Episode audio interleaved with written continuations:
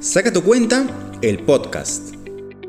Hace un par de semanas participé con la congresista Adriana Tudela en un evento organizado por Regulación Racional para conocer los alcances de los derechos sociales de nuestra Constitución.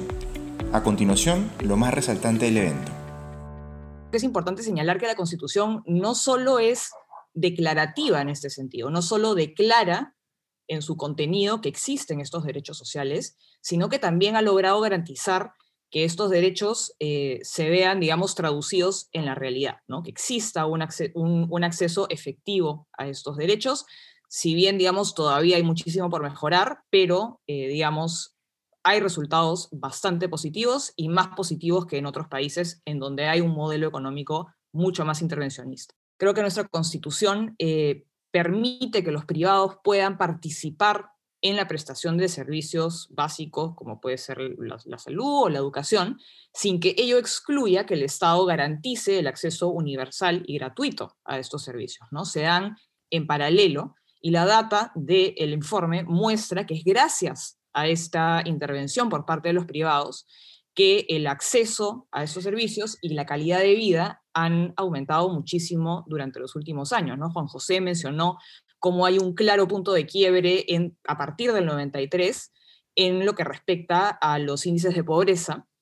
Em, y claro, él, señala que, es cierto que, digamos, eh, considerar la pobreza, la pobreza únicamente en términos monetarios tiene ciertas deficiencias, si bien, digamos, los términos monetarios tienen una clara correlación en cuanto a calidad de vida, mientras más ingresos, mejor calidad de vida. Sin embargo, eh, no solamente hemos mejorado en términos monetarios, sino que hemos eh, mejorado en cuanto a calidad de vida en general. De hecho, eh, las Naciones Unidas, junto con la Universidad de Oxford, elaboran el índice de pobreza multidimensional. y lo que hacen es medir una serie de indicadores que básicamente se pueden resumir en acceso a la salud, acceso a la educación y calidad de vida. Y el Perú ha mejorado eh, muchísimo en cada uno de los 10 indicadores que conforman este, este estudio. Y no solo ha mejorado muchísimo, sino que lo ha hecho, eh, digamos, más, ha mejorado más en comparación con otros países de la región y otros países que están incluidos dentro de este índice. Esto creo que nos dice muchísimo respecto a cuál es el camino que deberíamos seguir eh, en el futuro es cierto que hay muchas reformas por hacer, sin embargo, creo yo que estas reformas no necesariamente pasan por seguir incluyendo más derechos en la Constitución, sino que pasan por garantizar estos derechos que ya están incluidos en la Constitución. Creamos un derecho, naturalmente alguien lo tiene que pagar, ¿verdad? Entonces, eso es, un, es un primer, una, primera, una primera dificultad que tenemos como, como Estado frente a nuestra población lógicamente el Estado tiene que sacar los recursos de algún sitio, ¿no? Y, solamente existen tres maneras para financiarse, no existen más. La primera son los impuestos y la evidencia sugiere que existe un nivel de tributación óptima y ahí tiene que ver la informalidad y la cantidad de actividad económica. Eso tiene un límite, no puedes cobrar 100% de impuestos porque sencillamente nadie produce nada en el país, ¿no? Entonces, esa es la primera fuente de financiamiento. La segunda es la deuda, no te puedes endeudar al infinito, en algún momento tienes que pagar la deuda y tenemos un problema serio de eso a nivel global. Y en tercer lugar está la, emisión monetaria. Si imprimes mucho, sin fundamentos, generas inflación. No hay más. Entonces, son, esas, esas son las tres fuentes de financiamiento. Ahora, asumamos que sean las extrañas condiciones de que un país sabe manejar bien eso, ¿ya? Y digo, eh, eh, extrañas condiciones en la región, ¿no? Porque curiosamente Perú es un país que ha venido manejando muy bien estas tres, bueno, más o menos, estas tres eh, fuentes de financiamiento, ¿no? Pero igual eh, hay, otra, hay otro costo o hay otra dificultad que tenemos, que tiene el Estado que enfrentar, ¿no? que es el costo de oportunidad. O sea, nosotros no podemos crear derechos al infinito porque no tenemos una restricción eh, presupuestaria infinita, tenemos una restricción presupuestaria que nos limita como Estado, ¿no? Entonces, los, funcionarios públicos tienen que decidir, ¿no? Y, son decisiones que, que, desde mi punto de vista, no, no son triviales, ¿no? Eh, ¿Qué obra pública se va a priorizar? Cómo se va a ejecutar esa obra pública, si va a ser eh, mediante una APP, mediante una forma de obra pública gobierno a gobierno, eh, cómo, se, cómo se va a estructurar un programa social, qué criterios técnicos se van a utilizar, en fin, hay un montón de cosas que tiene que decidir el, el, funcionario público. ¿no? Yo creo que ahí está un poco el meollo del asunto, no es mi lectura como economista. El problema es que los funcionarios públicos como todas las personas, tienen ambiciones y deseos y objetivos en la vida y tiene que tomar esas decisiones considerando, obviamente, sus propios deseos, ¿no? Y la evidencia empírica eh, mm, explica esto con un, un término bien pomposo que se llaman preferencias hiperbólicas, que no es nada más que todos los funcionarios públicos priorizan eh, los beneficios a muy corto plazo. La narrativa sobre la constitución injusta. Creo, personalmente, creo que el interés que, tiene la izquierda, el, genuino interés que tiene la izquierda por manejar el aparato estatal y, tener una mayor preponderancia en, la sociedad, es porque quiere manejar el aparato productivo del país. Punto, final. Y, y eso, y para ello, se compran todo el pleito de la falta, o la falta entre comillas, de derechos sociales. No, no discuto que en algunos aspectos podamos mejorar, pero utilizan esta retórica para su objetivo final, que es manejar pues los buena parte de la economía, como sucede en otros países de esta tendencia, ¿no?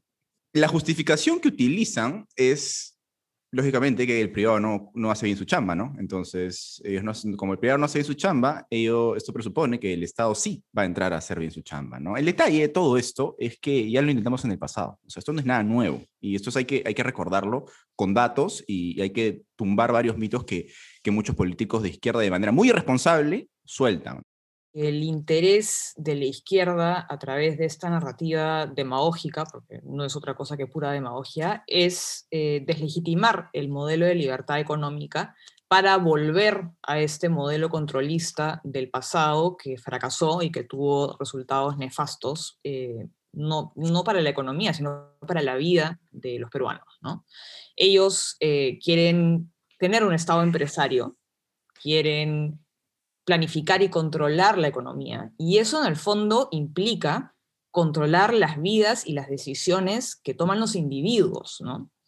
la izquierda, eh, no sé si consciente o inconscientemente, busca el control económico eh, y con eso también controlar políticamente e individualmente a los ciudadanos, porque no es posible hablar de libertad política sin libertad económica y de libertad económica sin libertad política. Creo que el riesgo de esta narrativa es que se crea en la ciudadanía eh, una falsa percepción de que las deficiencias que enfrentamos como país eh, se deben a esta supuesta ausencia de derechos sociales eh, en la Constitución, ausencia que en realidad no es tal, ¿no? porque en la Constitución están contemplados estos derechos y se crea una concepción de la Constitución como una especie de lista de deseos. ¿no? Eh, se cree que, que, uno, por escribir algo en un papel, por decir tenemos derecho a A, B, C, D, E, F, G, eso automáticamente se va a convertir en una realidad al día siguiente de promulgada, digamos, la nueva Constitución. Y esto sabemos que no es así, porque si no, basta con mirar los resultados de la Constitución del 79. Creo que la Constitución del 79 eh, tenía una lista larguísima de derechos, sin embargo, nunca hemos atravesado por un momento de tanta pobreza y miseria y, de debacle social y económica como a fines de los 80. Entonces, esta narrativa es, es demagogia pura, es muy peligrosa porque crea esta falsa expectativa y la izquierda manipula esta falsa expectativa para conseguir su objetivo de cambiar el modelo económico, pasar a tener una economía controlada, ellos pasar a controlar el aparato público, la economía y las decisiones individuales que toman este, los ciudadanos. La constitución no es una lista de deseos para cerrar la brecha. La constitución no es nada más que un marco legal sobre el cual se constituyen todas las leyes y que te pone ciertos principios, pero eso no, un cambio en, en ese documento que es súper importante, pero no va a garantizar que una familia en que viva en los Andes, alejado de una metrópolis, tenga una conexión de agua potable. ¿no? Yo creo que el problema que tiene Perú eh, como país eh, y que explica todas estas diferencias en, la riqueza de los ciudadanos son fallas de, de gestión pública. ¿ya? Y esto uno lo empieza a notar pero de manera evidente cuando empiezas a revisar los datos, ¿no? Te suelto un par de datos, ¿ya? Los gobiernos locales y los gobiernos regionales en los últimos 10 años han recibido como presupuesto más o menos 640 mil millones de soles. Eso es lo que produce el Perú hoy en un año. ¿ya? Es un montón de plata. ¿Cuánto presupuesto no ejecutaron? No ejecutaron 137 mil millones. Si tomamos como dato, además, la de, como dato de referencia, lo que dice la Contraloría, que un quinto del presupuesto se lo chorean en corrupción, estamos hablando de que o no ejecutado o robado se han gastado 250 mil millones de soles. Entonces, la diferencia es decir, de cada cinco soles, dos se van al agua y de los otros tres que te quedan, probablemente la mitad se gaste mal. Entonces, ahí ya tienes una, un, un, factor importante a corregir de cómo mejoras la calidad de gasto del presupuesto que están manejando las regiones. Las fallas que tenemos aquí y por corregir para mejorar, para igualarle la cancha eh, a, los, a, los, ciudadanos que lamentablemente están menos favorecidos, no pasan por un cambio de constitución, pasan por un cambio y un ordenamiento dentro del aparato estatal. Creo que no es necesario reformar la constitución para reducir brechas sociales, por lo que mencioné anteriormente, ¿no? porque las constituciones no son meramente declarativas, no son listas de deseos, no porque nosotros incluyamos algo en la constitución, eso necesariamente se va a traducir en la realidad al día siguiente. Y, y cito también eh, lo que acaba de decir Juan José respecto a, nuestro sistema de salud, ¿no? Tenemos un sistema de salud en el cual más del 95% de las prestaciones las da el Estado.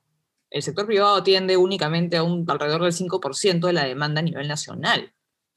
Entonces, claramente las deficiencias del servicio público no se deben a que hay un, clínicas privadas que atienden a un 5%, sino tenemos que voltear a mirar por qué el 95% está funcionando tan mal. Y eso no lo vamos a solucionar diciendo en la Constitución eh, que se prohíbe el lucro en, la salud. Eso sería aún peor, sí, porque quien administra el 95%, que es tan deficiente, va a pasar a administrar el 100%, no me quiero ni imaginar cuál va a ser el resultado de eso. Creo que es necesario también replantearnos el proceso de regionalización que se implantó en el país de, de, desde el 2003 en adelante, replantearnos cuáles son las competencias de cada nivel de gobierno. Eh, sabemos que los gobiernos regionales tienen una pésima gestión de los recursos, eh, el dinero se queda en los bolsillos de algún funcionario corrupto o terminan siendo devueltos al, al gobierno central. Eh, hemos visto cómo los gobiernos regionales han acumulado más de 5 mil millones de soles por concepto de canon minero que no han ejecutado, simplemente no lo han utilizado. Y eso no se va a solucionar, digamos, escribiendo algo nuevo en la Constitución, sino que tenemos que eh, hacer cambios al interior del aparato público, hacerlo más eficiente, hacerlo más ligero, que los funcionarios públicos puedan tomar decisiones de manera más rápida, fácil, simple y de manera más transparente sobre todo. Creo yo que eh, la reducción de brechas sociales pasa por un proceso de simplificación del Estado, por la reducción de la burocracia estatal. Gracias por acompañarnos y hasta el próximo episodio de Saca tu cuenta, el podcast.